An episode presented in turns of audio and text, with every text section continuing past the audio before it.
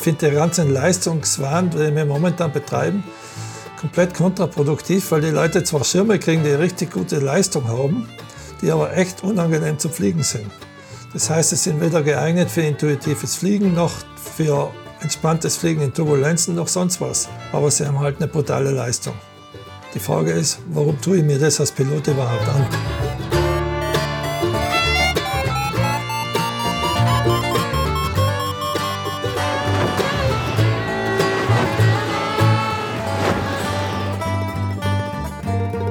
Potsglitz, der Lugleits Podcast. Geschichten aus dem Kosmos des Gleitschirmfliegens. Heute mit Michael Neisler und Lucian Haas am Mikrofon.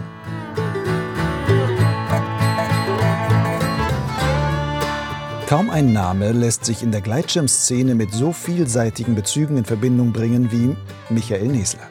Viele werden da als erstes an den namhaften Konstrukteur denken, der das heute für Swing-Schirme typische Rast-System erfunden hat, das Front- und Seitenklappern die Dynamik nehmen soll. Michael Nesler ist aber noch viel mehr. Der 57-Jährige ist auch Akropilot und Fluglehrer, hat eine eigene Konstruktionssoftware entwickelt, er bietet spezielle Sicherheits- und Flugtechnik-Trainings an, arbeitet als Buchautor und regelmäßiger Kolumnist des Thermikmagazins und so weiter. Bei all dem eilt Michael Nesler der Ruf als Querdenker voraus für den zur Freiheit des Fliegens auch die Freiheit der Gedanken gehört, sich intensiv mit allen Aspekten der Fliegerei zu beschäftigen. Und so spannt diese Podcast-Folge Nummer 49 von Potsglitz einen weiten Bogen, von der Flugpsychologie über den Wert der Flugangst bis hin zu intuitivem Thermikfliegen, dem Spaß an Turbulenzen, der Magie der Flugtechnik und dem ganzheitlichen Fliegen. Michael Nesler erklärt dabei unter anderem auch, warum der anhaltende Drang nach immer mehr Leistung Schirme hervorbringt, deren sonstige Flugeigenschaften gar nicht zum Vorteil der Piloten sind und warum normale Gleitschirmflieger kaum eine Chance haben, jemals nachprüfen zu können, ob ihr gekaufter Schirm tatsächlich so fliegt, wie der Konstrukteur es ursprünglich geplant hat. Bevor es mit dem Gespräch losgeht, noch ein kurzer Hinweis.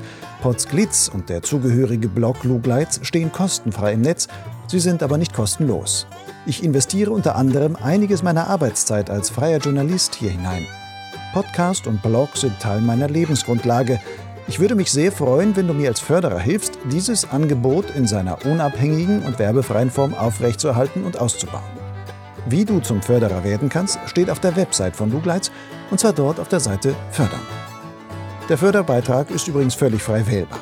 Wer sich unsicher ist, wie viel er geben möchte, dem empfehle ich ganz unverbindlich einen Euro pro Podcast-Folge und zwei Euro pro Lesemonat auf Lugleitz.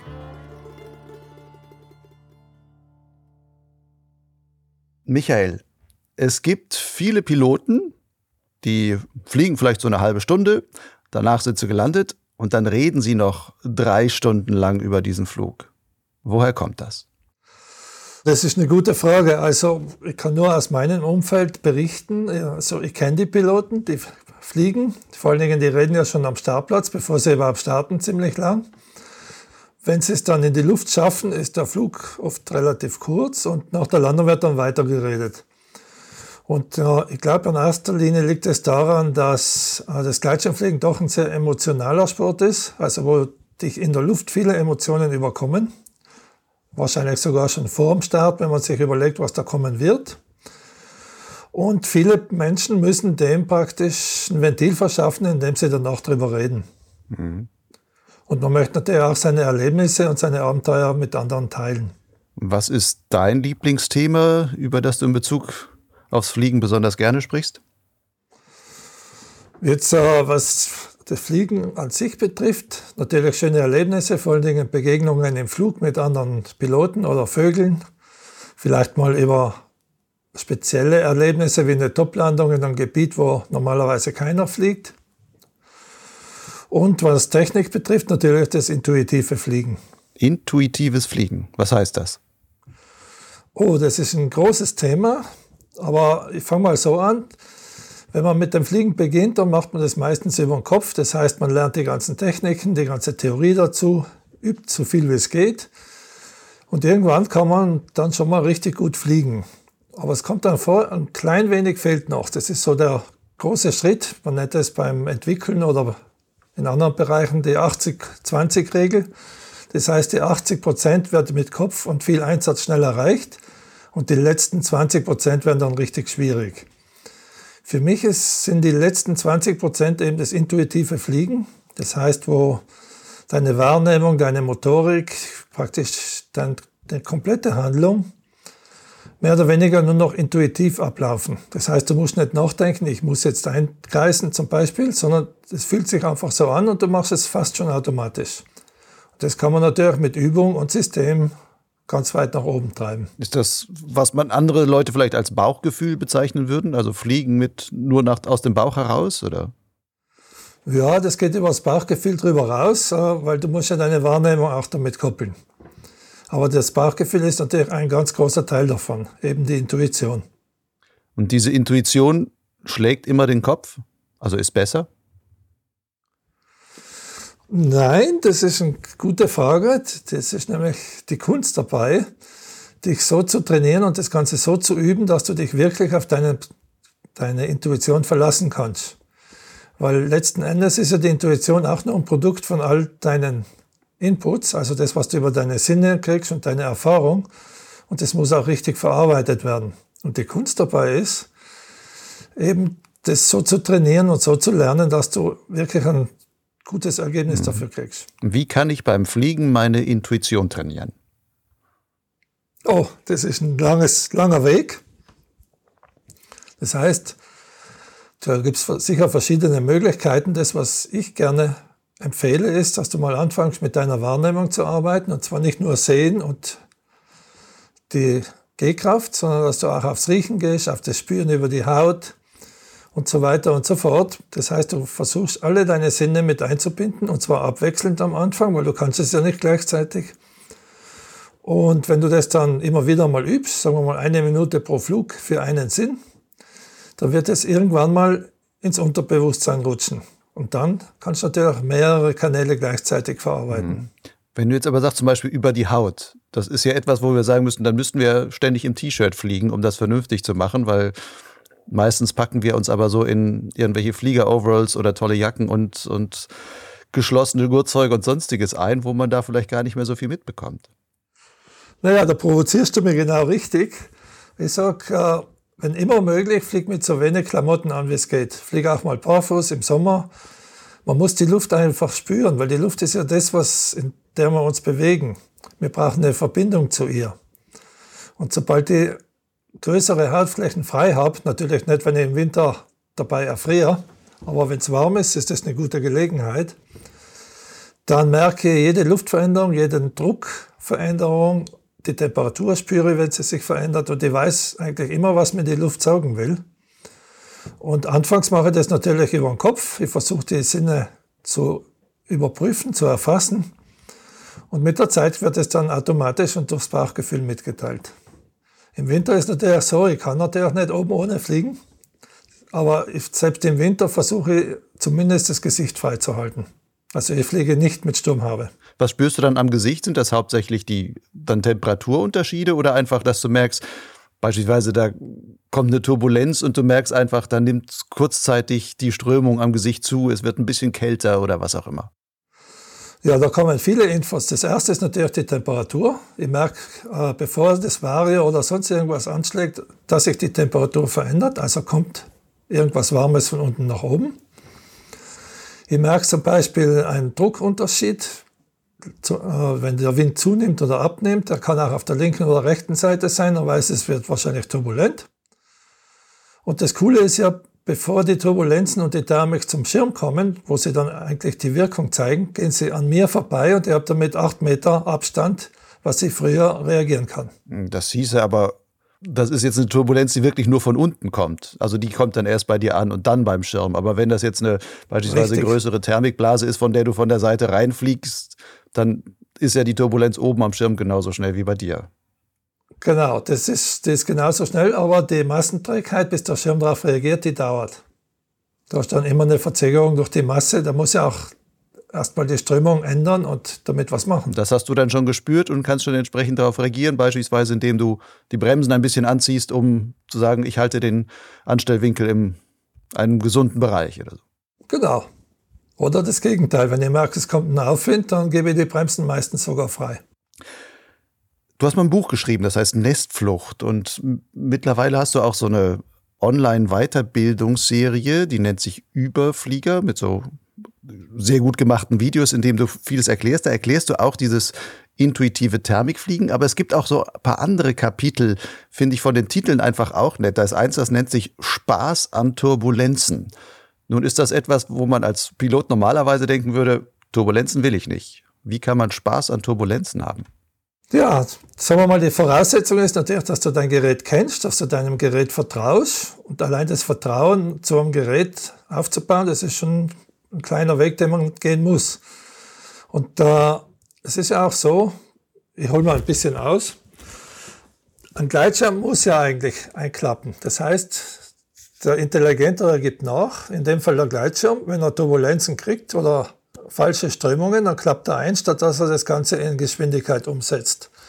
Wäre der Gleitschirm ein Starrflügel, dann würde er mit, mit Leinen verbunden äh, bei jeder Turbulenz beschleunigt werden und zwar in eine Richtung, die ich nicht mehr kontrollieren kann. Wir haben das mal früher ausprobiert. Ich hatte mal einen Gleitschirm mit einem Druckluftholm. Der konnte natürlich nicht klappen und nicht deformieren. Dafür ist er mal unter den Füßen durchgetaucht, wenn es richtig turbulent wurde und der war eigentlich nicht kontrolliert. War das wie so ein Tube-Kite, so von der Vorstellung her vorne drin, ein so, eine auf, aufgepumpte Wurst vorne in der Nase, oder? Ja, nicht ganz vorne, sondern auf der B-Ebene, sodass er den radikal von links nach rechts aufspannt. Und das Coole am Gleitschirm ist ja eben, wie gesagt, er kann bei falsch, falscher Anströmung und Turbulenzen, er gibt nach, er kollabiert kurz und dann geht er auf und macht einfach ganz brav weiter. Und damit ist der Gleitschirm eigentlich dafür prädestiniert, auch in sehr turbulenter Luft geflogen zu werden.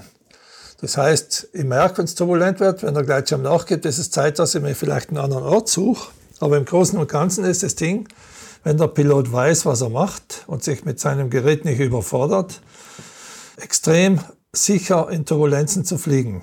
Und wenn ihr mal das Gefühl und das Verständnis dafür aufgebaut habt, dann kann, können Turbulenzen richtig Spaß machen, weil Turbulenzen haben ja meistens den Nebeneffekt, dass es auch nach oben geht.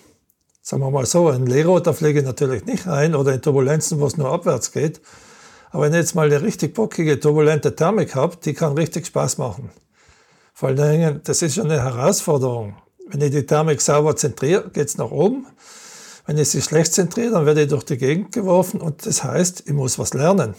Ich muss die Herausforderung annehmen. Mhm. Würdest du dann Piloten empfehlen, wagt euch immer wieder in turbulente Thermiken hinein, damit ihr das überhaupt lernt? Weil ohne die Auseinandersetzung mit solchen Sachen kann man es ja nicht lernen. Aber gleichzeitig ist es ja nicht unbedingt ohne Risiko, das immer wieder zu probieren. Naja, das heißt jetzt nicht, dass du morgen hierher fährst bei Vollfön und die dann raushaust sondern das heißt, wenn du jetzt mal fliegen gehst und du merkst, die Turbulenz ist jetzt so, dass sie dir nicht mehr gefällt, aber es würde nach oben gehen, dann kontrollierst mal deinen Abstand zum Boden und überlegst dir, ob du kleinere Klapper in Griff haben könntest. Und dann probierst einfach mal aus und du wirst sehen, wenn du sie sauber zentrierst, kann man auch solche Turbulenzen und Thermiken fliegen. Und das steigert sich dann von Flug zu Flug. Wie kann man turbulente Thermiken sauber zentrieren? Oh, das nächste Thema, was sehr, sehr technisch ist. Im Prinzip gibt es nur eines, einen, der weiß, wie die Thermik zu zentrieren ist, und das ist dein Schirm. Der ist direkt am Geschehen, der macht den Auftrieb und das, was du da unten machst, ist eigentlich größtenteils nur störend. Das heißt, wenn du dem Schirm die richtige Querneigung gibst und nicht allzu viel anbremst, wird er sich den Weg ins Zentrum der Thermik alleine suchen. Äh, was da dagegen arbeitet, ist der Pilot. Schau doch mal den meisten Piloten zu, wenn sie in der Thermik fliegen. Die arbeiten an Bremsen ununterbrochen. Innenbremse, Außenbremse, Gewichtsverlagerung und versuchen permanent zu kontrollieren. Das ist aber meistens zu spät, weil ja der Schirm in der Thermik ist und nicht der Pilot. Das heißt, bis die Information von oben nach unten kommt und wieder zurück, vergeht einiges an Zeit. Mein Ansatz ist, Innenbremse fixieren, das heißt, Du gibst ihm die richtige Querneigung durch die Gewichtsverlagerung, nimmst die Innenbremse, setzt sie so, wie du meinst, vom Gefühl her, es passt. Und mit der Außenbremse machst du dann so wenig wie möglich. Und mit der Technik tust du in turbulenter Luft deutlich leichter, als wie wenn du ununterbrochen unten arbeiten musst. Wieso schafft der Schirm das dann, sich selber zu zentrieren? Also viele Vorstellungen heißt ja immer so, ah, wenn beispielsweise der Schirm rechts hebt, dann musst du nach rechts steuern, um in die Thermik zu kommen. Und die Vorstellung ist immer, ja, die Thermik schiebt mich dann ja quasi weg. Wenn das rechts weghebt, dann fliege ich ja quasi nach links. Warum sollte jetzt der Schirm plötzlich die Tendenz haben, sich so hinzustellen, dass er im Thermikzentrum bleibt? Das kann man aerodynamisch ziemlich gut erklären und auch simulieren mit entsprechender Software. Der Gleitschirm ist im Geradeausflug ein stabiles System, das heißt, du kriegst ihn kaum aus der Achse. In dem Moment, wenn du steigende Luftmassen hast, würde der Gleitschirm eigentlich den Weg des geringsten Widerstandes gehen. Der wäre in dem Fall natürlich, wenn er beschleunigt. Kann er aber nicht, weil du ja an einem tiefen Schwerpunkt drunter hängst. Das heißt, sobald du ihn in Querneigung bringst, wird die Außenseite beschleunigen. Sprich, ich bringe das Gewicht nach rechts in aufsteigender Luft, dann beschleunigt die Außenseite und was macht er? Er dreht in die Thermik rein. Natürlich gibst du die Richtung vor durch die Gewichtsverlagerung, aber der ganze Rest macht sich der Schirm mehr oder weniger alleine. Das heißt, ein Input braucht es aber schon von mir. Natürlich, weil du willst ja nicht weiter geradeaus fliegen, wenn es steigt, sondern du willst ja einkreisen. Da ist natürlich auch die Intuition wieder an der Reihe. Du musst merken, kommt die Thermik jetzt links oder kommt sie eher rechts? Und sobald sie irgendwo hochgeht, Gewicht auf die Seite, wo du merkst, es steigt, Innenbremse dazu, Außenbremse kurz freigeben, Querneigung einnehmen und dann ganz sachte mit der Außenbremsung die Drehrichtung stabilisieren, die Drehgeschwindigkeit. Mhm. Und dann zirkelt der Gleitschirm wirklich so, dass er immer im Zentrum bleibt? Genau die Frage kriege ich von jedem von unseren Teilnehmern immer und immer wieder. Und ich kann nur sagen, probier es aus, mach es konsequent und du wirst überrascht sein, wie einfach und stabil der Schirm sich das selber sucht. Es gibt ein paar Ausnahmen, muss man dazu sagen. Es gibt vor allen Dingen Anfängerschirme, die sind sehr unwillig, was in die Thermik reinziehen betrifft. Oder ältere Schirme machen das auch noch teilweise recht ungern. Aber moderner, gut konstruierter Schirm zieht wirklich sauber in die Thermik rein. Was da ja auch passiert, ich habe damit auch schon so ein bisschen rumexperimentiert. Da gibt es ein Gefühl, wenn der Schirm dann stärker in die Thermik hineinzieht, dann beschleunigt der Außenflügel ja stärker. Und teilweise, je nachdem, wie die Thermik auch ist, teilweise so stark in dem Moment, dass man natürlich die Tendenz hat, sofort die Außenbremse zu setzen und den deutlich einzubremsen, weil man denkt, jetzt taucht er mir voll weg. Wie findet man da denn so ein Verhältnis, wo man sagt, nee, das ist noch das normale Kreisen, das ist jetzt mir nicht ein Wegbohren damit. Also das kann ich jetzt einfach laufen lassen, weil es mich wirklich im Zentrum dieser Thermik hält.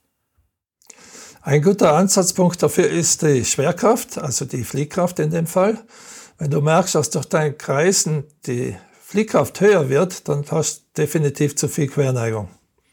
Das heißt, du solltest schauen, dass du mit ungefähr 1, 1,1 G fliegst, also kaum spürbare Zunahme von der G-Kraft.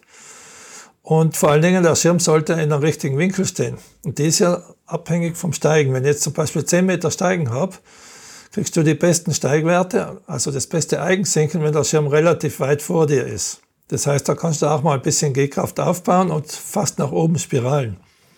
Wenn du aber ganz schwache Steigen hast, dann solltest du praktisch überhaupt keine Zunahme der Fliehkraft haben. Und mit der Außenbremse natürlich anständig anbremsen, dass er auch wirklich flach und langsam dreht mit der richtigen Querneigung.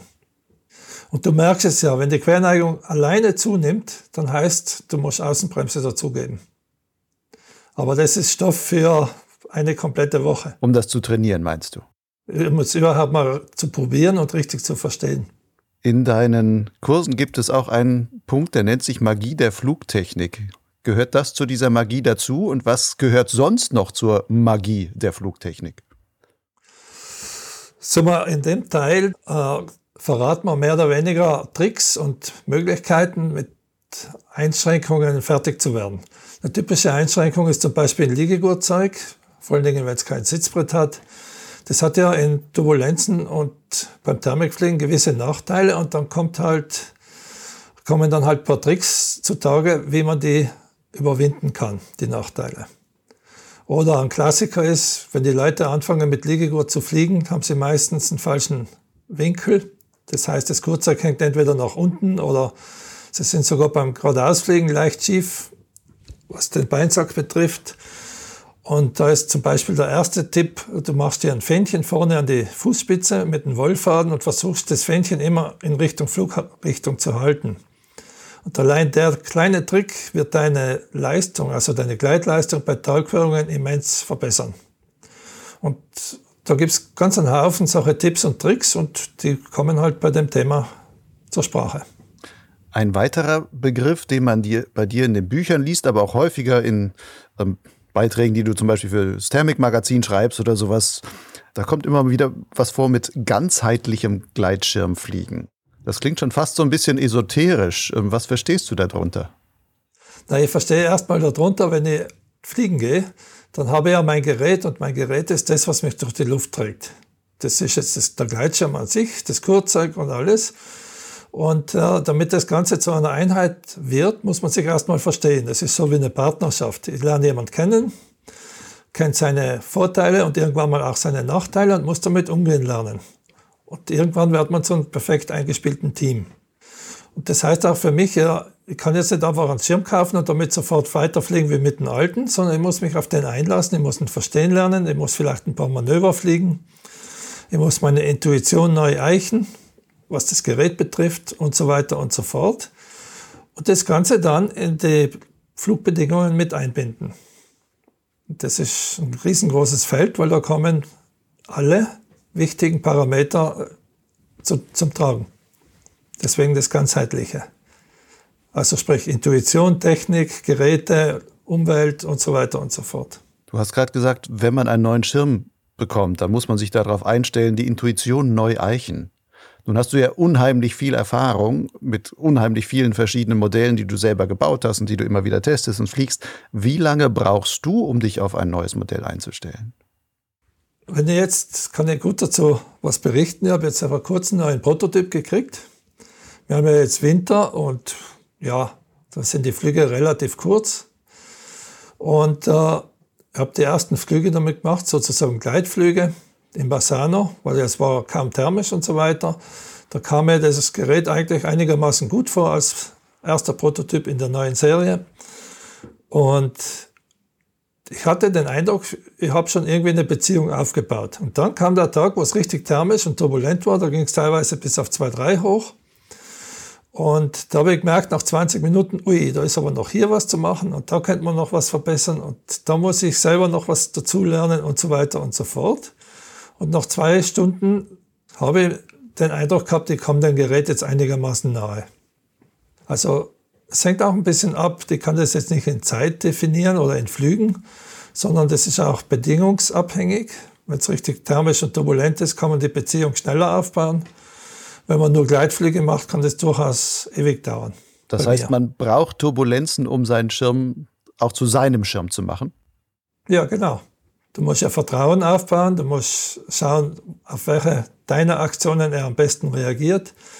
Du musst schauen, wo seine Grenzen sind und deine. Und das ist schon ein bisschen Arbeit. Nun hast du gerade gesagt, das war ein Prototyp, ein erster Prototyp einer neuen Serie. Wie spannend ist so etwas für dich, wenn du sagst, okay, ich habe hier einen neuen Schirm und jetzt kommt ein neuer Prototyp, der erste Flug schlägt bei dir dann auch noch mal das Herz richtig bis zum Hals hoch und du merkst, das Adrenalin schießt rein und da ist große Nervosität oder ist das erstmal nach so vielen Jahren des Konstruierens ist das eigentlich schon, schon Alltag geworden? Nee, das hängt immer davon ab, was es für ein Prototyp ist. Wenn es jetzt eine Weiterentwicklung, eine Verbesserung ist oder auf einem bekannten Projekt aufgebaut wurde, dann ist der erste Flug, der erste Start noch relativ entspannt. Also ich bin sicher nicht so ruhig als wie mit einem Seriengerät. Und ich passe schon auf, bei welchen Bedingungen ich rausgehe. Wenn das allerdings ein experimenteller Prototyp ist, dann würde ich sagen, mache ich mir am Anfang ziemlich in die Hose. Mhm. Weil man weiß ja nie, was passiert. Und dann fängst könnte. du aber auch mit ganz sanften Gleitflügen an und guckst erstmal. Fliegt er überhaupt geradeaus oder sonst was? Nee, äh, ich fange damit an, den aufzuziehen. Beim Aufziehen merke ich eigentlich schon, ob er einigermaßen fliegt oder nicht. Am besten mit ein bisschen Wind und dann gehe ich aber schon in einigermaßen gute Thermik. Also so Übungshangflüge mache ich sehr ungern, weil wenn dann irgendwas nicht passt, dann hast du wenig Höhe und wenig Zeit. Lass uns mal ein bisschen über deine Geschichte als Gleitschirmkonstrukteur reden. Wie bist oder wann und wie bist du eigentlich zum Konstrukteur geworden? Oh, das ist äh, ewig her. Das war ja 86 habe ich mit Fliegen begonnen. Damals die Schirme aus Frankreich gekauft von Jean-Marc Bavard. Der hat damals die Dinger selber gebaut. Und äh, irgendwann haben wir dann mitgekriegt, dass auch in Deutschland, in München, der Bichelmeier Schirme verkauft und baut. Und dann war da die Idee, der nächste Schirm, den kaufen wir da draußen. Da bin ich mal da hingefahren, habe den kennengelernt und dann bei der Gelegenheit habe ich gesehen, wie die die Schirme entwickeln. Die hatten nämlich damals aus Holzschablonen die Profile ausgeschnitten, haben sie mit Abstandshaltern praktisch aufgebaut, dass er wie ein Holzgleitschirm ausschaut, haben dann die Bahnen drüber gelegt und entlang der Profilrippen, die ja aus Holz sind, mit dem Stift das nachgezeichnet. Mhm.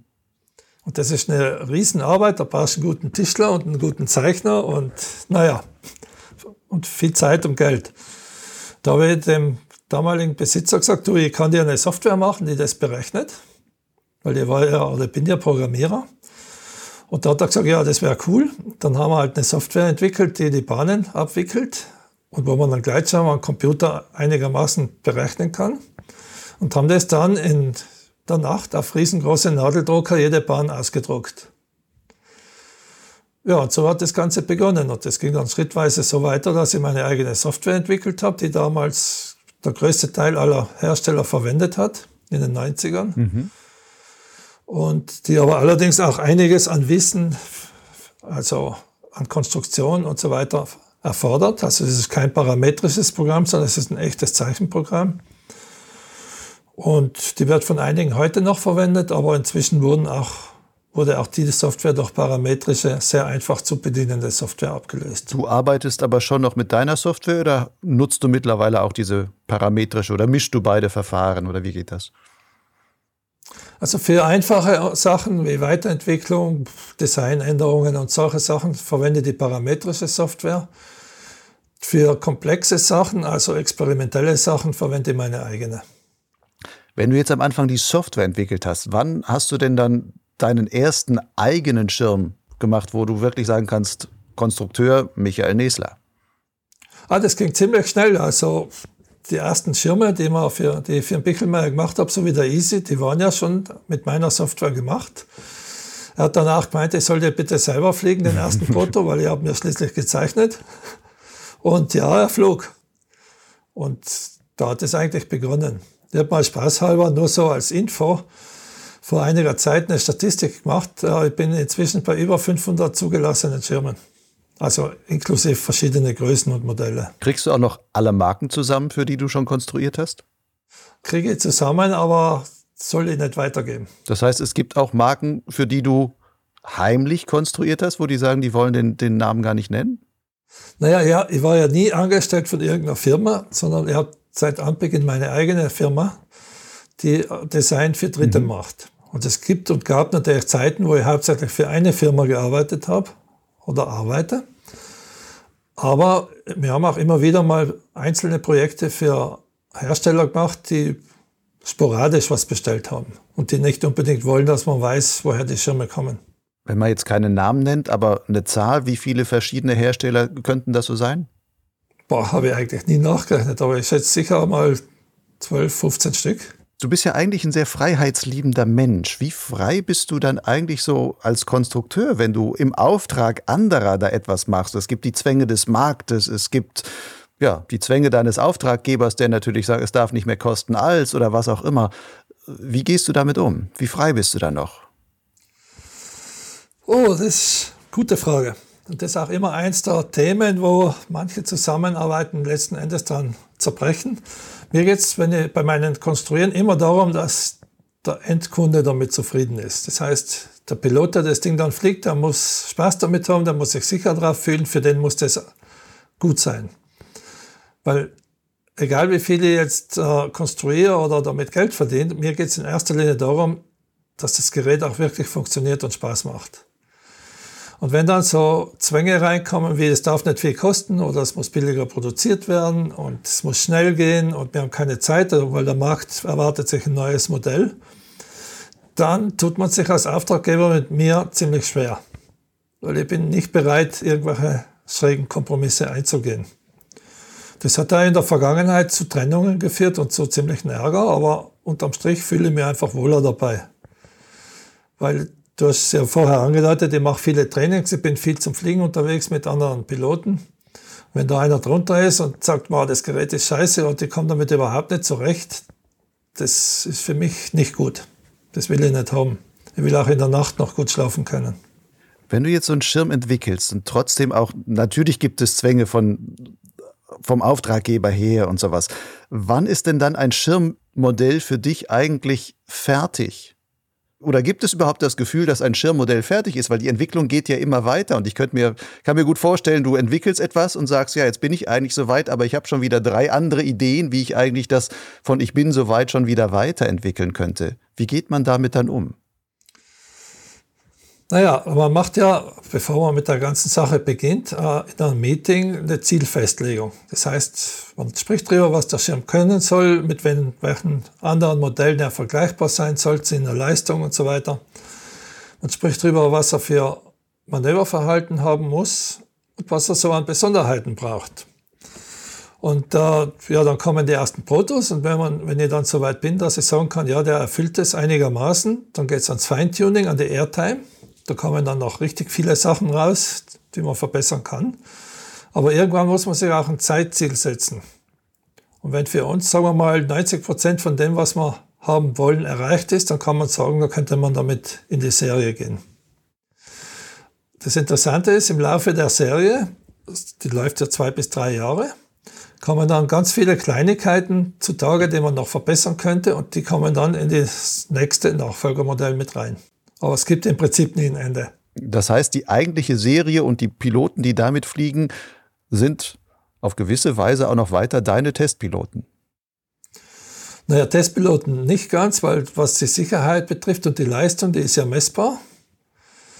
Die kann man gut vergleichen und austesten. Aber sagen wir mal so, für das Feedback oder von dem Feedback, was ich von den Piloten kriege im Laufe der Seriendauer, also zwei bis drei Jahre, das nehme ich auf und versuche das so umzusetzen, dass sie noch zufriedener sind das nächste Mal. Wie kommst du an dieses Feedback heran? Sind das hauptsächlich Piloten, die jetzt bei dir bei Trainings von dir teilnehmen und mit denen du dann direkt sprechen kannst? Oder gibt es auch wirklich Piloten, die Produkte von dir fliegen und dann sagen, ich schreibe dir mal eine E-Mail und die dann dir so dann Feedback liefern? Naja, da gibt es verschiedene Inputs. Also eins ist natürlich die ganzen Trainings, die wir machen. Da kriege ich das, das Feedback direkt, ich kann es mir auch selber ansehen. Dann auf Flugreisen oder wenn ich unterwegs in Fluggebieten bin, da frage ich die Leute, wie sie zufrieden sind mit dem Schirm, den sie gerade fliegen, was sie meinen könnten, was man besser machen kann, was sie gerne anders hätten und so weiter. Was ich auch hin und wieder mache, sind so private Facebook-Umfragen zu zum Beispiel, wie soll für euch ein neuer ENB-Schirm ausschauen, was sollte der anders haben wie der jetzige. Und solche Umfragen, die helfen natürlich auch. Ja, das wäre eigentlich das, was man mir immer wieder vorwirft, gerade von Herstellerseite, dass ich mich nicht um die Verkäufer kümmere. Ich sollte mehr die Flugschulen fragen oder die Verkäufer, die Händler. Aber ich finde, die Piloten sind eigentlich die, die letzten Endes damit zurechtkommen müssen. Du hast gerade so eine Umfrage zu diesem B-Schirm. Das hast du, glaube ich, jetzt gerade erst vor zwei, drei Monaten gemacht, habe ich zumindest auf Facebook gesehen gehabt. Ist denn da von den Ergebnissen her, die du für dich daraus gezogen hast, eine andere Erkenntnis herausgekommen als das, was die meisten Hersteller vielleicht denken, was die Leute wollen? Also konstruieren manche Hersteller oder planen manche Hersteller vielleicht am Markt vorbei? Ja, ihr habt äh, nur zur Info, bei der Umfrage habe ich 670 Antworten gekriegt. Oh, das ist eine Menge. Ja, vor Dingen vollständige Antworten. Es waren ja, glaube ich, 15 Fragen zu beantworten, teilweise mit Text zu beantworten. Also nicht nur Ja oder Nein. Und die Erkenntnis war, dass wir sehr wohl an den Bedürfnissen und an den Wünschen unserer Kunden vorbei konstruieren. Zumindest in der Vergangenheit. Es gab da einige Punkte, wo man gesagt hat, wow, das ist ja ganz anders, als was ich mir vorgestellt habe. Jetzt ist natürlich immer die Sache mit Umfragen die, man weiß ja nie, wer darauf antwortet und es kann ja eine ganz spezielle Kundengruppe sein. Also zum Beispiel einer der Punkte, der mich total verwundert hat, den Leuten ist größtenteils wichtiger, dass der Schirm gut verarbeitet ist und gut fliegt, als der Preis.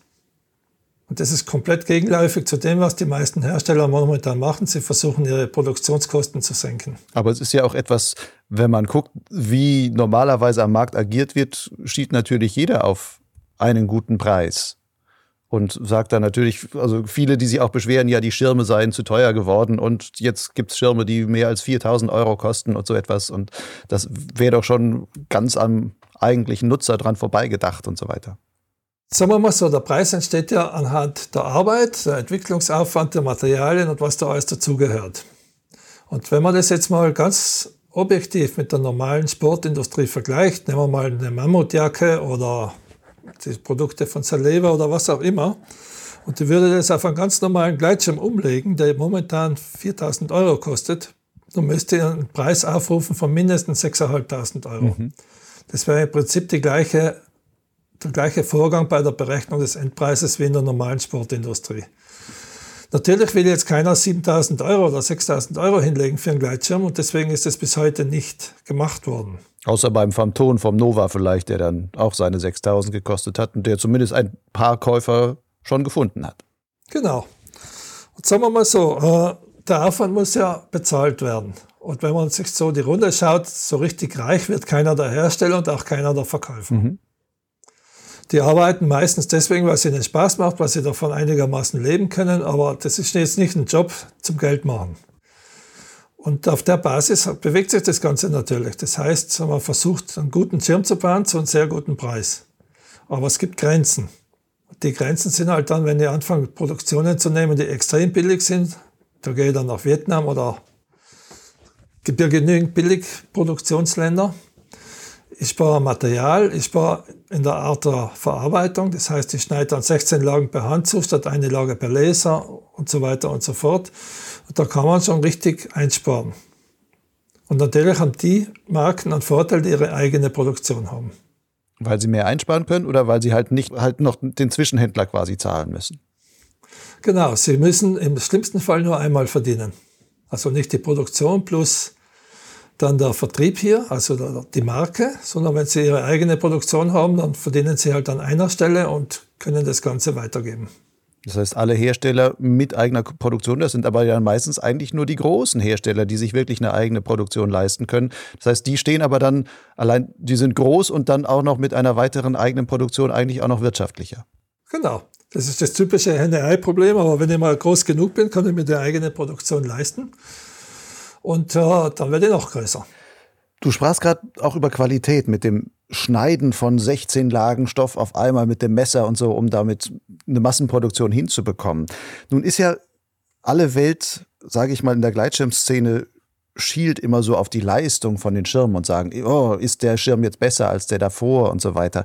Nun habe ich bei dir mal in einem Interview eine Aussage gelesen, da stand drin, die Leistung eines Schirmes hängt eigentlich zu 35 Prozent von der Bauweise ab, 25 Prozent wären das Material und 40 Prozent wären die Produktions- bzw. die Produktionsgüte.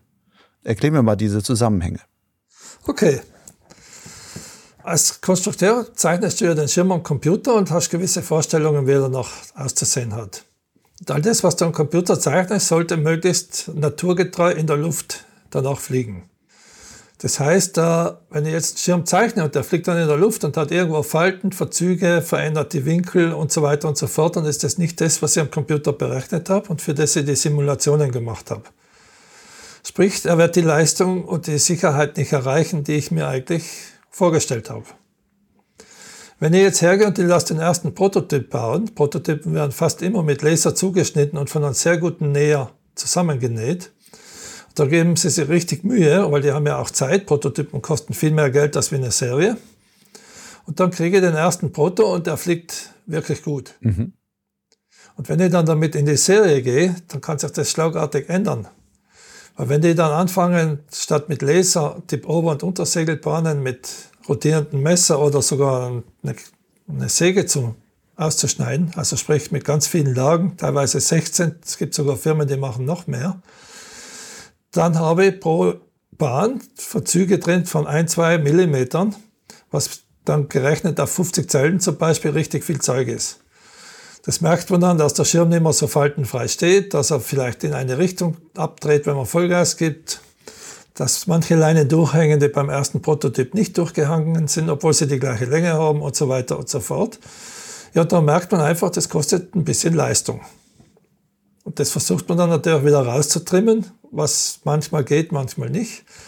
Aber Fakt ist, äh, selbst in einer guten Serienproduktion, wenn ich jetzt zehn gleiche Schirme bestelle und die fliegt die alle gegeneinander, da wird es immer welche geben, die richtig gut gehen und einer davon wird auch ziemlich schlecht gehen und der Rest bewegt sich so im Mittelfeld. Wie kann ich denn so als einfacher Pilot überhaupt herausfinden, ob den Schirm, den ich jetzt kaufen will oder gekauft habe, eigentlich wirklich sauber gebaut, ordentlich geschnitten und ähm, passend genäht ist und dass es im Grunde kein Montagsgerät ist, was ich da gerade erwischt habe. Gibt es da Möglichkeiten, das als Laie überhaupt erkennen zu können? Also ich fürchte, äh, das schaffst du nicht. Also ich wüsste da jetzt keinen verlässlichen Weg, wie man sowas feststellen kann. Außer natürlich, du holst dir zwei, drei Probeschirme und fliegst hier einfach gegen. Das macht aber keiner. Oder kennst du Leute, die das machen? Professionelle Wettkampfpiloten machen das sehr wohl. Die bestellen sich drei, vier Enzos, fliegen sie und die nehmen den besten. Aber die können ja im Grunde auch nicht direkt nebeneinander fliegen. Von daher ist da vielleicht dieses kommt da auch ein Bauchgefühl mit rein, aber jetzt kein, keine wirklich, kein direkter Vergleich, wo man sagen kann, der ist jetzt eindeutig besser als der andere im Gleiten, oder? Die Luft ist ja immer eine andere. Das schon, aber das solltest zum Beispiel mal jetzt in diesen Monaten in Bassano, kann man das gut beobachten. Da kommen die Wettkampfpiloten mit ihren neuen Kisten, die fliegen dann Vergleich, wechseln sie untereinander durch, dann machen sie ihre Gleitflüge in die Ebene raus, mit Vollgas, mit Halbgas und so weiter. Und die nutzen im Prinzip die thermikarme Zeit, um das Gerät für die Wettkampfsaison rauszufinden und sich das als richtig einzustellen. Also es ist schon ein sehr systematisches Vergleichen, was die da betreiben. Bei Wettkampffliegern kann man das ja auch voll verstehen, dass die Leistung so stark im Vordergrund steht.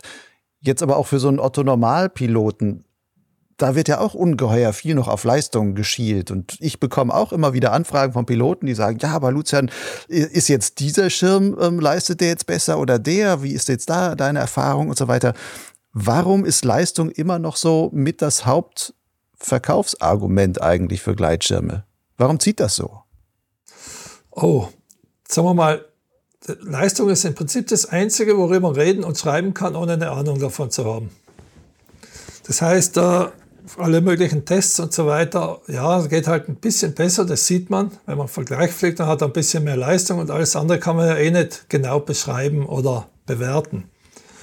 Ob die Leistung jetzt wirklich für einen Normalpilot oder einen Hobbypilot abrufbar ist, das spielt dabei eher keine Rolle. Ich bin auch dagegen, weil Gleitschirmfliegen ist, wenn du jetzt nicht wirklich professionelle Rennen fliegst oder Weltrekorde in Streckenfliegen machen willst, eine Sportart, die soll einen Spaß und Erfüllung geben. Da ist Leistung nicht unbedingt, wie soll ich sagen, maßgeblich. Ich finde den ganzen Leistungswahn, den wir momentan betreiben, komplett kontraproduktiv, weil die Leute zwar Schirme kriegen, die richtig gute Leistung haben, die aber echt unangenehm zum Fliegen sind. Das heißt, sie sind weder geeignet für intuitives Fliegen noch für entspanntes Fliegen in Turbulenzen noch sonst was. Aber sie haben halt eine brutale Leistung. Die Frage ist, warum tue ich mir das als Pilot überhaupt an? Du sagtest gerade, Schirme, die auf Leistung orientiert sind, taugen nicht so gut für intuitives Fliegen. Warum nicht? Was hat ein Leistungsschirm oder was braucht ein Leistungsschirm, was eigentlich einem guten, intuitiv fliegbaren Schirm dann abhanden geht? Naja, das ist konstruktionsbedingt. Wenn ihr einen Schirm macht, der die maximale Gleitleistung hat, der hat äh, Einschränkungen beim Handling. Weil ich muss ja schauen, dass ich bis in den äußersten Stabilot-Bereich genügend Auftrieb hinkriege und genügend Fahrt, damit das Gleiten gut ist. Und da natürlich, je mehr ich die Außenflügel optimiere, desto schlechter wird indirekt auch das Handling. Und auch das, das Feedback, was ich vom Schirm zum Piloten zurückkriege. Warum? da gibt es dann ganz viele Parameter, die darauf Einfluss haben und immer Ursache und Wirkung. Aber unterm Strich ist es gut nachvollziehbar, je mehr du einen Schirm aufs maximale Gleiten austrimmst oder konstruierst, desto schlechter werden die Gesamteigenschaften. Ganz verstehe ich das noch nicht. Warum stört mich, wenn ich etwas mehr Auftrieb am Außenflügel habe, warum stört mich das beim Handling? Das ist jetzt einer der Punkte, aber es ist relativ einfach erklärt. Wenn ich mehr Auftrieb im Außenflügel habe, habe ich einen höheren Anstellwinkel im Außenflügel. Wenn ich einen höheren Anstellwinkel im Außenflügel habe gehe auf die Bremse, reißt die Strömung früher ab mhm. im Außenflügel. Das heißt, ich habe erstmal kürzere Steuerwege, die muss ich dann anderweitig wieder verlängern für die Zulassung. Und äh, ich komme dann auch bei wenig Anbremsen mit den Profilen im Außenbereich, in dem Bereich der Polare, wo das Eigensinken wieder deutlich zunimmt. Dann ist der Steuereffekt weniger und beim Kurvenfliegen bricht auch die Leistung ein. Das heißt, man hat dann erhöhtes Kurvensinken, wenn man versucht, enge Kurven zu fliegen. Genau. Und du musst mehr ziehen, damit er überhaupt um die Kurve geht. Weil du weißt ja, je weiter ihr außen die Bremse ansetzt, desto länger der Hebel, desto einfacher die Kurve. Nun gab es ja in den letzten Jahren so verschiedene Trends, mit denen versucht wurde, die Leistung zu steigern. Da wurden die Leinenmeter, also es wurden weniger Leinen verbaut, die Leinen wurden dünner, ähm, 3D-Shaping und sonst was alles. Und so ein bisschen hat man aber so den Eindruck, als kommt jetzt so alles so, endet auf irgendeinem so Plateau, wo zumindest keine großen Leistungsgewinne mehr möglich sind, ohne einen Riesenaufwand noch vielleicht zu betreiben. Müsste man nicht so langsam anfangen, als Gleitschirmindustrie von diesem, ja, das Anbeten dieses oder diesen Leistungsfetischismus wegzukommen und wirklich eher auf, auf andere, auch Verkaufsargumente zu setzen? Natürlich, das wäre schön, wenn es so wäre. Das bedeutet aber auch, dass die komplette Industrie und alles, was dranhängt, ja, sich die Kompetenz aufbaut, nicht nur die Leistung zu bewerten, sondern auch alles andere. Und da haben wir noch einiges vor uns. Was wären so Punkte, von denen du sagen würdest, das sind jetzt andere Kriterien, also andere Kriterien als die Leistung, die man aber trotzdem in irgendeiner Weise vielleicht vergleichbar bewerten könnte? Gibt es das überhaupt oder ist es sowas wie Handling ist ja so, hat auch viel mit Bauchgefühl und Intuition und teilweise auch Flugtechnik zu tun, dass der eine sagt, der Schirm kommt ja gar nicht um die Kurve und der nächste fliegt damit und sagt, ich weiß gar nicht, was du für ein Problem hast. Teilweise auch Gurtzeugabhängig und sonstiges. Gibt es da überhaupt eine Möglichkeit, vernünftige Vergleiche da zu machen, sodass man wirklich sagen könnte, ein Käufer kann sagen, hier, bei dem weiß ich, da ist das Handling ähm, vier Sterne und der andere hat nur zwei und das hat auch Hand und Fuß vom Urteil her? Ich glaube, wir könnten uns da ein bisschen an der Autoindustrie äh, orientieren, weil gerade die Supersportwegen und auch die höher, also die teuren Autos werden ja immer wieder getestet und von verschiedenen Medien das Ganze publiziert und da macht man sich jetzt auch nicht eine rein technische Meinung. Manche machen das, aber es gibt auch etliche, die beschreiben, was sie dabei fühlen, wenn sie mit dem Ding durch die Gegend fahren. Und das Gleitschirmfliegen ist ja genauso, wie soll ich sagen, emotional und auf Spaß und auf Fühlen aus. Und da wäre es eigentlich nicht schlecht, wenn der Tester, also der, der den Schirm bewertet oder beschreibt, aber mal wirklich sagt, wie er das Ganze erlebt und das Ganze fühlt. Zum Beispiel, ob der Schirm jetzt in die Thermik hineinzieht, ob er sich über die Außenbremse gut steuern lässt, ob er viel Input über die Innenbremse braucht, äh, ob er stabil ist in Turbulenzen und, und, und. Also da gibt es viele Parameter. Und zum Beispiel eins, was mir komplett fehlt in den ganzen Tests, aber was ein ganz wichtiger Test für mich ist, wenn ich einen Prototyp kriege oder einen Schirm, den ich überprüfen muss, ob die Kiste, wenn ich nur an Karabinern einhänge, ohne an den Traugegurten aufzuziehen, bei, in der Ebene bei leichtem Wind überhaupt hochkommt. Weil damit kann ich schon richtig viel feststellen, ob der Schirm sauber startet, ob er in die Thermik reinzieht, was er für ein Verhalten hat. Das, das ist eine ganz simple Übung, aber die macht keiner. Mhm. Das heißt, wenn ich ihn jetzt handfrei quasi starte und er nicht startet, würdest du sagen, das ist ein schlechter Schirm? So generell kann man das jetzt nicht äh, sagen, weil da setzen wir in die Nesseln. Äh, die Schirme, die ich zeichne, die müssen, wenn ich am Boden bei leichtem Gegenwind den nur über die Karabiner aufziehe, also ohne einen Tragegurten zu ziehen, die müssen hochkommen, die müssen in Zenit kommen und das Ganze linear. Und dann fühle ich mich persönlich damit wohl, ich weiß, der Schirm fliegt und ich weiß, der Schirm dürfte eigentlich keine Faxen machen. Wenn der jetzt hängen bleibt und ich muss ziehen wie ein Ochs und der kriegt ihn nicht hoch, dann habe ich ein deutliches Misstrauen. Und den Schirm würde ich auch keinen geben oder weiterempfehlen. Außer Akroschirme, die sind naturgegeben natürlich ein bisschen anders. Gucken wir noch mal ein bisschen auf deine Konstruktionsgeschichte zurück. Gibt es eigentlich Schirme, die du auf den Markt gebracht hast oder die andere Firmen, aber die du konstruiert hast, ähm, die dann auf den Markt gekommen sind, wo du heute im Nachhinein sagen würdest, eigentlich waren die noch gar nicht reif? Ja, ja, sicher. Da gibt es einige. Sagen wir mal, ein Klassiker war der Akron.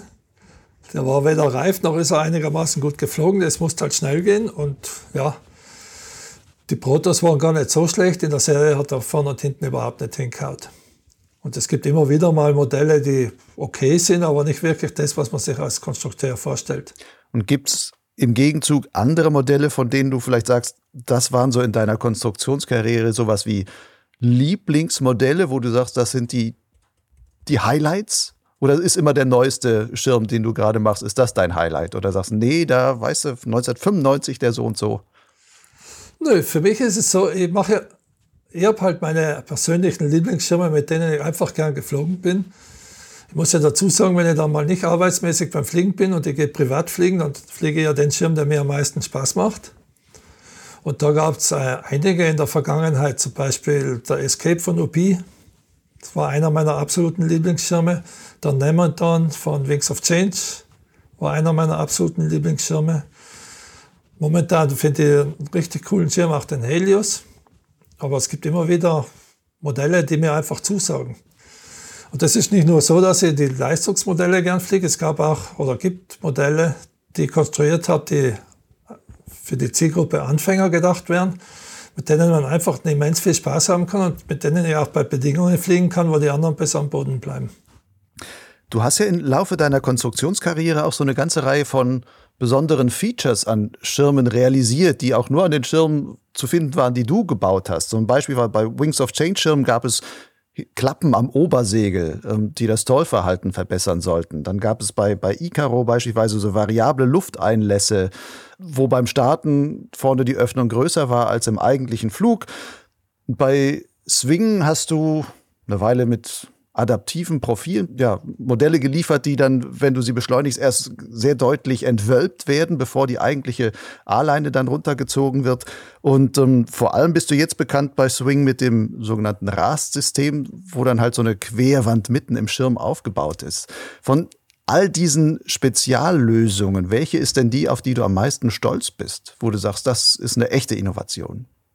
Sagen wir mal so, äh, man kann ja offen reden. Es gibt immer wieder äh, Lösungen, die vielleicht ganz, ganz wenig bringen oder gar nichts bringen, aber einfach mal einen Unterschied setzen. Zum Beispiel die Öffnungen wie bei Icaro. Äh, die haben ein bisschen was gebracht, aber nicht so, dass man sagen kann, das ist jetzt eine deutliche Leistungssteigerung, sondern es war halt optisch schöner. Es war ein netter Gag. Hat ja, bei Vollgas ein ganz klein wenig was gebracht, aber ansonsten keine große Innovation. Aber es war zumindest mal ein Unterschied zum ganzen Rest am Markt. Und äh, beim Rast verhält sich komplett anders. Rast ist ja daraus entstanden, ein echtes Problem zu lösen. Das ist eigentlich mein Lieblingskind, weil das Rast mir Sachen ermöglicht, die vorher nicht möglich waren. Zum Beispiel kann ich Schirme mit hoher Streckung bauen, die das Extremflugverhalten haben, wie der gleiche Schirm mit einer halben Streckung weniger. Zum Beispiel momentan habe ich einen Schirm im Arbeit, der hat 5,8 Streckung hat ein Flugverhalten äh, wie einer mit 5,2. Habe ich in der Zulassung bestätigt bekommen. Er hat im Prinzip alles nur A. Und äh, da merkt man einfach, dass Rast arbeitet. Und ich weiß, es gibt immer wieder Kritiker, meistens solche, die das nie selber geflogen sind, die sagen, Rast funktioniert eh nicht. Äh, Rast hat den Vorteil, man kann extrem gut beweisen, dass es funktioniert und vor allen Dingen, wie es funktioniert. Jetzt für Hörer, die Rast vielleicht noch nicht kennen, erklär mal ganz kurz, um was es dabei geht. Äh, wir haben es ja ganz am Anfang dieser, dieses Podcasts schon mal angesprochen. Der Gleitschirm muss nachgeben können. Das heißt, ein Gleitschirm muss einklappen können. Bei dem Einklappen, bei dem Nachgeben geht es darum, dass der Bereich, der Auftrieb erzeugt, äh, deformiert wird und den Auftrieb kurzzeitig aussetzt. Mhm. Äh, wenn der Gleitschirm einklappt, klappt aber nicht nur der Bereich vorne ein, wo der Auftrieb entsteht, sondern meistens die komplette Fläche. Das heißt auch der hintere Bereich. Äh, das bedeutet, der Schirm entleert sich enorm, weil alles, was eingeklappt wird, geht die Luft raus. Und ich habe auch keine Hinterkante mehr auf der eingeklappten Seite, die mit der Bremse steuern kann oder unter Kontrolle halten kann. Und die Idee beim Rast ist, den vorderen und hinteren Bereich zu teilen so dass kurzzeitig die Luft aus dem hinteren Bereich überhaupt nicht raus kann, sondern dass nur der vordere auftriebserzeugende Bereich deformiert wird, sich entleert, aber der ganze Teil hinten stehen bleibt. Dadurch werden die Klapper deutlich weniger tief, die brechen nicht mit der gesamten Hinterkante weg und die Fülldauer ist viel kürzer, weil der hintere Teil ist ja noch voll. Und äh, das Ganze ist auch so, dass in der im realen Flugbetrieb so gut wie alle Klapper immer nur bis zur Wand gehen, weil ja in dem Moment, wenn es klappt, der Pilot intuitiv auf die Bremse geht. Dadurch erhöht er den Druck im hinteren Bereich sogar noch mehr. Dann gehen die Ventile zu und dann kann die Luft hinten nicht rausgehen. Das ist dann so, als ob du einen Holm hinten hättest. Das Ganze aber nur für eine ganz kurze Zeit, für die Dauer einer Turbulenz. Inwieweit hat denn diese Rastwand, also diese quer eingenähte Stoffwand, die dann da ist, auch eine strukturelle Aufgabe für die Konstruktion, die du hast? Naja, die Wand äh, wird, also die missbrauche teilweise dazu, die V-Rippen zu ersetzen. Weil dort, wo die Wand ist, die sind ja links und rechts an den Profilen angenäht, da brauche ich keine V-Rippen in dem Bereich. Und ich brauche auch keine Spannbänder in dem Bereich, weil das ja gleichzeitig die Ventile vom Rast sind. Und wir haben jetzt witzigerweise gerade vor kurzem einen Lasttest gemacht bis Open End, das heißt bis der Schirm zerfetzt wird beim DHV. Da gibt es auch das Video, da sieht man wieder dann irgendwann mal vorne die Leinen reißen und der bricht bis zum Rast, aber beim Rast bleibt stehen und der hintere Bereich bleibt unbeschädigt. Also ist es auch eine Festigkeitsfrage. Das wusste man aber bis dato nicht. Wie ist denn sowas dann in der Konstruktion? Ich meine, wenn Konstrukteure ihre Schirme produzieren und dann da irgendwelche Spannbänder reinnähen und sowas, dann ist auch häufig, dass sie sagen, okay, ich schneide die mal zwischendurch durch und guck mal, wie sich das verändert, gucke, ähm, wie sich dann so eine Spannungsverteilung verändert. Wenn du jetzt sagst, deine Rastwand hat auch eine, ja, nimmt auch Spannungen, also Querspannungen dann entsprechend auf die kannst du ja nicht einfach durchschneiden und sagen, jetzt probiere ich mal aus, was dann passiert. Und jetzt, ähm, die kannst du auch nicht einfach versetzen oder mal ganz schnell woanders hinnähen oder sowas. Das heißt, ist das vom Konstruktionsaufwand sehr, sehr viel aufwendiger? Braucht man einfach mit einem Rastschirm schon von Anfang an viel mehr Protos, um da hinzukommen? Inzwischen nicht, aber äh, da muss ich zurück zum Beginn, wenn ich die ersten Rastschirme gebaut habe. Ich bin mit den ersten Rastschirmen nach Ecuador gegangen im Winter habe mich dort eineinhalb Monate an die Küste gesetzt und habe das Rast händisch umgebaut, zusammen mit meinen Testpiloten. Das heißt, wir haben die Rastwände auseinandergeschnitten, mit anderen Abständen wieder mit Klebesegel zusammengeklebt, die Ventile verändert und so weiter und so fort und haben einfach mal geschaut, wie sich das Verhalten ändert. Und anhand von den ganzen Experimenten haben wir dann relativ schnell dazugelernt. Und heute ist es so, dass ich bei bekannten Profilen die Rastposition und die Spannung fürs Rast recht gut hinbekommen. Bei neuen Profilen und Prototypen, die experimentell sind, muss man halt natürlich schauen. Da kann es schon mal vorkommen, dass ich das Rast durchschneide und mit einer anderen Länge wieder zusammenklebe. Aber was zum Beispiel nicht geht, ist einen vorhandenen Schirm ohne Rast einfach das Rast reinschmeißen. Du musst den Schirm von Anbeginn für Rast konstruieren. Ist dieser besondere Konstruktionsaufwand und ja, das voll auf das Rast hinorientierte Konstruieren auch das ein Punkt, warum bisher keine anderen Firmen ähm, diese Technik übernommen haben? Äh, da gibt es, glaube ich, viele Gründe. Der Hauptgrund ist natürlich der, wenn ich als Marke einen Schirm mit Rast bringe, das heißt ja, ist ja ein Zugeständnis, dass Rast funktioniert, dann muss ich in kürzester Zeit alle anderen Modelle auch mit Rast bringen.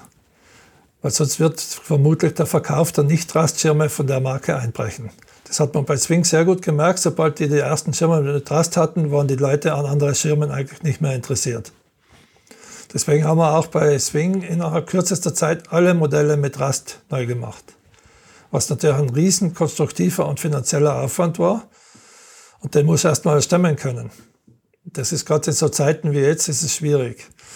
Ein weiterer Punkt ist, äh, in unserer Szene ist es ja immer so oder herrscht wie in allen anderen Bereichen auch Neid und Stolz. Und äh, bevor man da jemand zugesteht, dass irgendwas wirklich gut funktioniert, macht man es lieber erstmal kaputt. Und das ist irgendwie schade, weil der einzige Leidtragende dabei ist der Pilot. Bei mir persönlich ist es völlig egal, ob eine andere Firma Rast verwendet oder nicht. Ich finde es einfach toll, wenn ich hin und wieder einem Pilot begegne so wie erst kürzlich in Bassano, der mir die Hand schüttelt, ich kenne ihn gar nicht, sagt du danke, aber dein Rast hat mir das Leben gerettet. Ich meine, allein dieser eine Satz ist alles andere wert. Wir haben vorhin über Leistungswahn und den Drang dahin gesprochen. Verbessert denn Rast in irgendeiner Weise auch die Leistung eines Schirmes? Also wenn du jetzt einen Schirm mit von ähnlichen Parametern her mit oder ohne Rast bauen würdest, ähm, wäre der mit Rast, würde der auch besser fliegen? Das ist eine gute Frage, die wir immer wieder ausgetestet haben und die auch in Italien recht gut dokumentiert wurde. Äh, in ruhiger Luft bringt Rast leistungsmäßig überhaupt nichts. Je turbulenter die Luft wird, das heißt, wenn du in Gleiten am Hang bist, in turbulenter Luft mit Auf- und Abwinden, umso größer wird der Unterschied zwischen gleichen Schirmen mit und ohne Rast. Das heißt, wenn ich jetzt extrem turbulente Luft habe, wo es auf und nieder geht, äh, jedes Mal, wenn ich Steigen kriege, äh, beschleunigt der Rastschirm nach vorne, weil hinten sich der Druck aufbaut und dadurch wird das Ganze steifer. Das heißt, die Wellenbewegung im hinteren Bereich wird unterbunden. Er kriegt dann eine Art Schub von hinten und bei jeder Turbulenz bin ich dann ein klein wenig höher und ein klein wenig weiter vorne. Aber das funktioniert natürlich nur, wenn die Luft unruhig ist. Alternativ kann man das äh, natürlich auch mit Stäbchen machen. Das heißt, es geht ja darum, dass ab der B-Ebene der Schirm in turbulenter Luft anfängt hinten nachzugeben. Das heißt, er macht eine Bewegung, das ist wie eine Welle zwischen Abströmkante und der B-Ebene. Und je steifer der Bereich wäre, umso besser würde der Schirm schieben. Das heißt, die Turbulenzen in Vorwärtsfahrt und Auftrieb umsetzen. Das kann jetzt durch Stäbchen haben oder durch einen erhöhten Innendruck wie beim Rast. Das heißt, Stäbchen heißt, im Hinterflügel habe ich einen voll durchgestapelten Hinterflügel, damit der möglichst steif am Obersegel bleibt. Genau, richtig. Wenn man jetzt beispielsweise auch einen Wettbewerbsflügel mit Rast bauen würde, würdest du sagen, Rast wird aber dann genauso funktionieren wie diese voll durchgestapelten CCC-Flügel, die es heute gibt, auch was die Leistung betrifft? Also ich, wir haben gerade äh, einen Wettkampfschirm in Arbeit mit Rast und mit Stäbchen und ich glaube, die Kombination macht echt was her. Also da hast du ja dann doppelt so steif wie Der vorher. ist dann aber auch wirklich bis hinten dann quasi durchgelattet. Also mit ja, ja, dann mit Nitinolstäbchen wahrscheinlich bei dir oder? Ja, genau. Springen wir noch einmal. Ein ganz anderes Thema. Du fliegst ja jetzt, du hast gesagt, 86 hast du angefangen mit dem Fliegen, also bist jetzt 34 Jahre dabei. Warum und wofür fliegst du? Okay.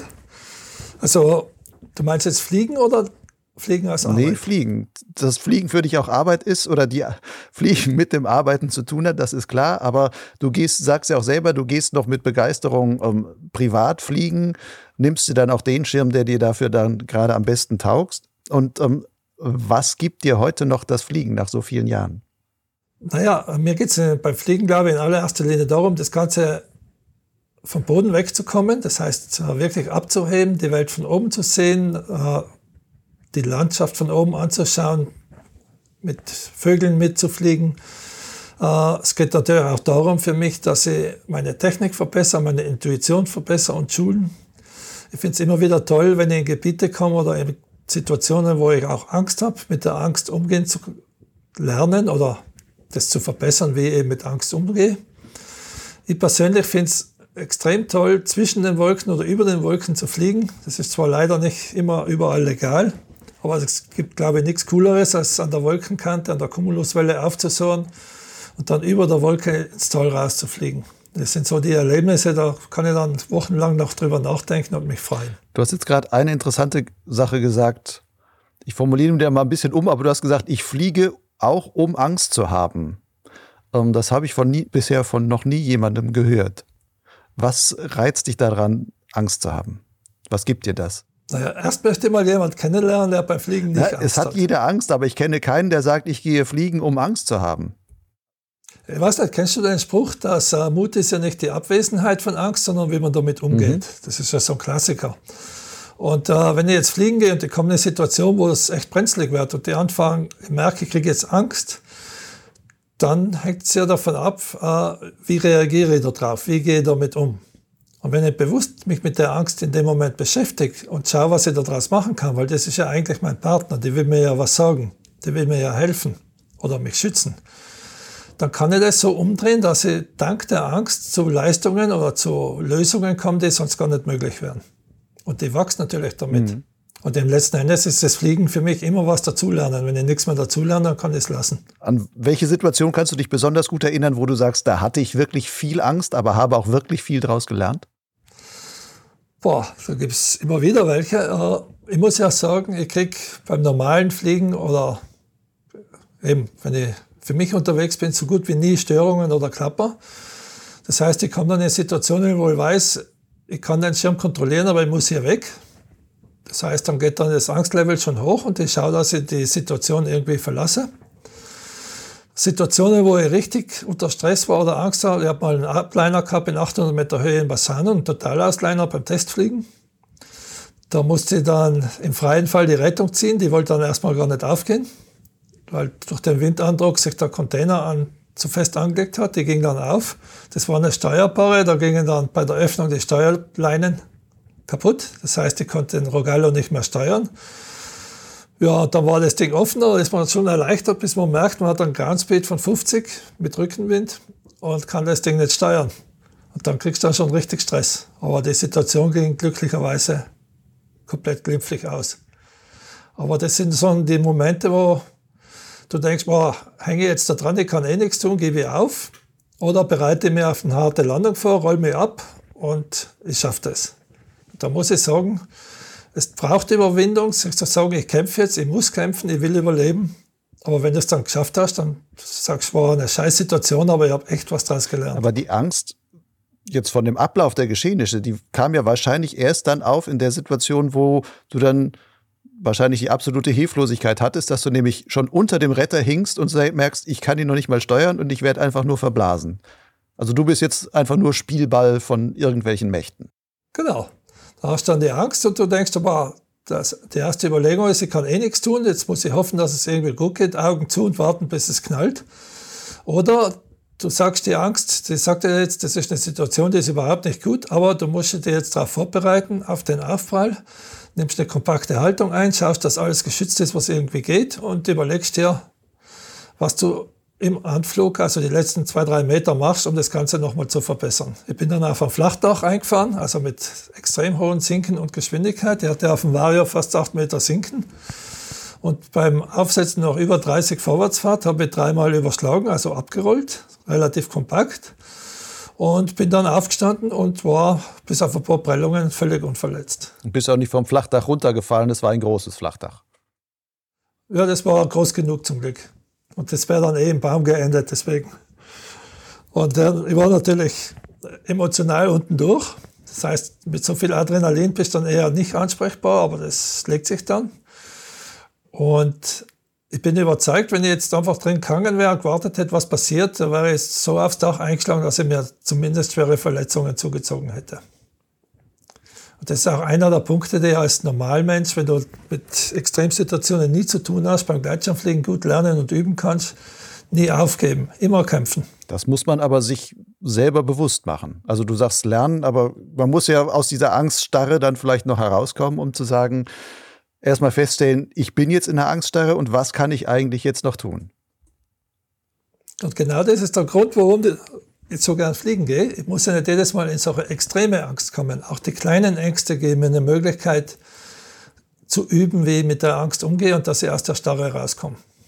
Die Franzosen sagen zum Orgasmus le petit mort, der kleine Tod. Ja. Im Gleitschirmfliegen haben wir die kleine Angst. Ist das auch das, was uns vielleicht letzten Endes irgendwo auch den Spaß am Fliegen bringt?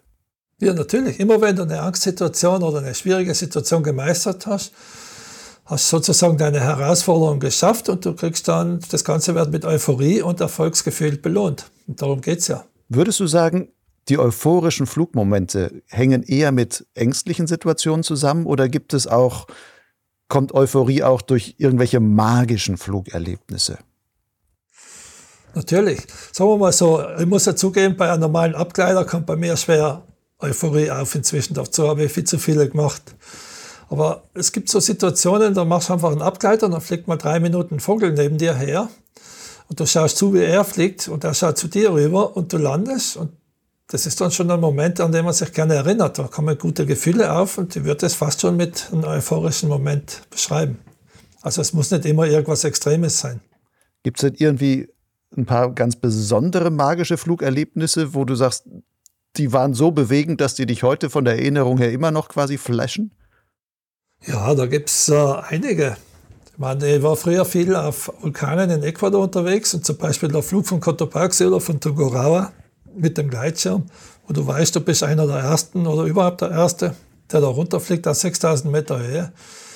Und du bist dann auf einmal mitten über der immensen Landschaft in der Wildnis. Das ist dann schon gigantisch. Oder was auch immer wieder eine schöne Erinnerung ist, wenn man in Ecuador am Meer fliegt, am späten Nachmittag kannst du relativ weit übers Wasser rausfliegen. Und irgendwann schaust du dann hoch und siehst die Füße von den Pelikanen, die auf deiner Anstrandkante rumsohren. Und das ist einfach total lustig und macht immens Spaß. Und solche Momente gibt es viele. Nutzen die quasi die, die, die Aufwinde, die dein, deine Anströmkante als Hindernis quasi liefert, um genau. dann noch besser fliegen zu können? Ja, oder anstrengungsfreier. Die hängen dann da oben rum, du siehst nur ihre Füße. Hin und wieder überholt die dann einer. Du denkst du, was machen die wohl da? Das ist schon witzig. Wenn es jetzt noch in deinem Leben einen letzten Flug gäbe, den du jetzt noch machen dürftest, warum auch immer, weil ein riesen Lockdown kommt oder sonst was, was wäre das? Du bist ja echt scharf nachdenken. Ich habe noch so viele Flüge, die ich gerne machen möchte. Aber wenn das nur noch einer ist, dann wäre das wahrscheinlich eine gezielte Umrundung vom kompletten Ortlergebiet im Tandem. Mhm. Warum das? Was ist an diesem Flug für dich so faszinierend? Na, ich mache in der Luft auch gerne Aufnahmen, das heißt Fotos und Videos, vor allen Dingen Fotos. Und wenn wir mit dem Tandem unterwegs sind, macht das meine Frau. Die macht die Fotos ziemlich gut, also richtig gut. Und das ist schon immer so ein Projekt von uns gewesen, einmal den Ortler zum Runden. Das sind ja nicht nur Ortler, das ist ja Verteinspitz und äh, verschiedene hohe Berge und Gletscher. Das Gebiet an sich ist schwer zu umrunden, zum Umfliegen, weil es ja eben viel mit Gletscher durchsetzt ist und wenig Landemöglichkeiten hat. Aber es ist einfach eine immense Landschaft, die aus der Luft zu sehen, am besten aus 4.500 bis 5.000 Meter Höhe. Das wäre schon der absolute Hit. Wir wollten das letztes Jahr machen, also 2020, aber es hat sich leider nicht ergeben, weder vom Wetter her noch von den ganzen Lockdowns. Das heißt, bisher hast du es noch nie probiert? Doch, ich bin am Ortler schon mal solo geflogen. Ich konnte auch eine kleine Runde machen. Ich habe es damals geschafft, auf 5300 Meter aufzubauen. Und das ist der Auslöser, warum ich das nochmal machen will mit einer großen Runde und dem Tandem. Gut, Michael. Dann wünsche ich dir, dass du vielleicht in diesem Jahr oder auf jeden Fall noch in einem der kommenden Jahre es schaffen wirst, diesen wunderschönen Flug rund um den Ortler mit der Gudrun deiner Frau dann zusammen dazu machen. Mögen schöne Bilder dabei rauskommen. Ich bin gespannt, was wenn die dann kommen. Aber ich danke dir auf jeden Fall für dieses super interessante, hintergründige Gespräch. Und ja, wünsche dir noch viel Erfolg. Ja, danke dir und hat Spaß gemacht.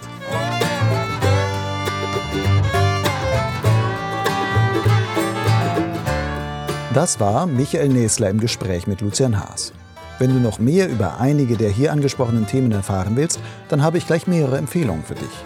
Die Lektüre von Michaels Buch Nestflucht den Besuch eines seiner Flugtechnik-Trainings namens iCamp oder ein Abo der Online-Weiterbildungsvariante davon mit dem vielsagenden Namen Überflieger. Die Links dazu findest du in den Show Notes zu dieser Podcast-Folge im Blog Lugleitz. Wenn dir diese Folge gefallen hat, dann empfehle Potsglitz doch weiter. Alle bisherigen Podcast-Folgen gibt es auf Lugleitz und Soundcloud sowie in bekannten Audiokatalogen wie Spotify, iTunes, Google Podcasts etc. Um keine neue Folge zu verpassen, kannst du Podsglitz auch gleich in deinem Podcatcher abonnieren.